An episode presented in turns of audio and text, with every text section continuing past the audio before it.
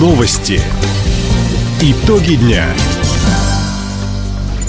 Итоги вторника подводит служба информации. У микрофона Александр Скворцов. Здравствуйте. В этом выпуске. Правительство края гарантирует право голосовать каждому избирателю региона. Амурский паводок может угрожать поселениям Комсомольского района. Целевой набор для жителей края открыла Российская академия музыки имени Гнесиных. Об этом и не только, более подробно.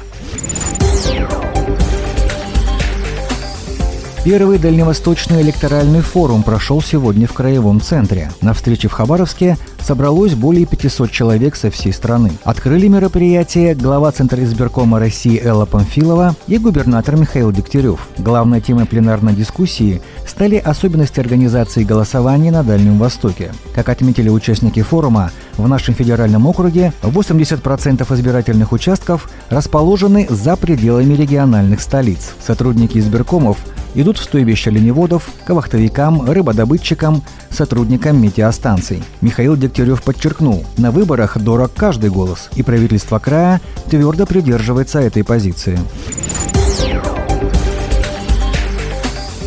Краевое агентство по привлечению инвестиций и развитию инноваций презентовало потенциал нашего региона предпринимателям из Москвы и европейской части страны. Встреча прошла в столице России. Приоритетными для инвестирования назвали транспортное машиностроение и робототехнику, сельское хозяйство, добычу и переработку полезных ископаемых, лесовосстановление, лесозаготовку и деревопереработку, а также развитие туристических направлений и создание рекреационных зон. Особо обсудили меры господдержки для бизнеса, в частности, преференции для резидентов территории опережающего развития и свободного порта Владивосток. Отметим, участниками встречи стали не только российские компании, но и предприниматели из Индии и Индонезии.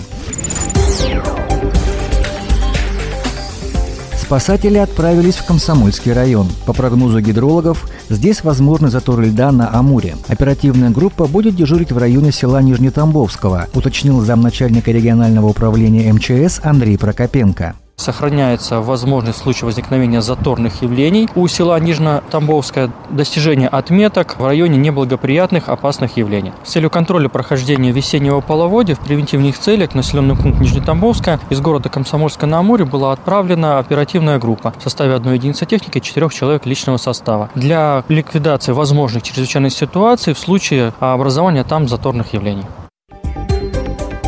Сегодня ледоход на Амуре наблюдает у села Малмыш Найского района. У Комсомольска – подвижки льда. Река у города Юности вскроется в ближайшие дни. По прогнозам гидрологов, уровень воды у Комсомольска может достичь неблагоприятных отметок.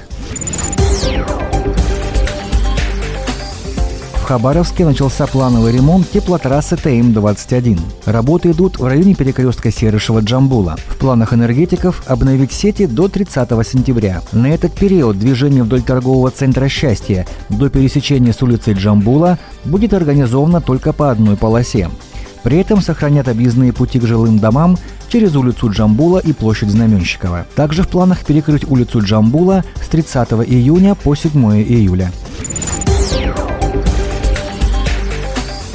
Российская академия музыки имени Гнесиных открывает целевой набор для жителей Хабаровского края. Накануне во время Балтийского культурного форума в Светлогорске ректор Российской академии Александр Рыжинский и министр культуры края Юрий Ермошкин подписали соглашение о сотрудничестве. Согласно документу, целевой набор будет действовать уже с этого года. По окончании бесплатного обучения молодые специалисты вернутся, чтобы работать в нашем регионе. Также стороны договорились о совместных проектах – научно-исследовательских, творческих, издательских. Напомним, в прошлом году региональные министерства подписало соглашение с Всероссийским государственным университетом кинематографии имени Сергея Герасимова об открытии филиала в Хабаровске.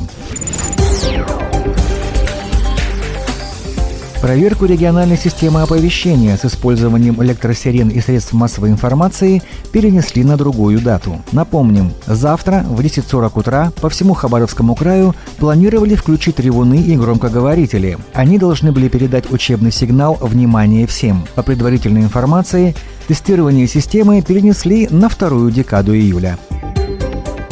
Таковы итоги вторника. У микрофона был Александр Скворцов. Всего доброго и до встречи в эфире. Радио «Восток России». Телефон службы новостей 420282.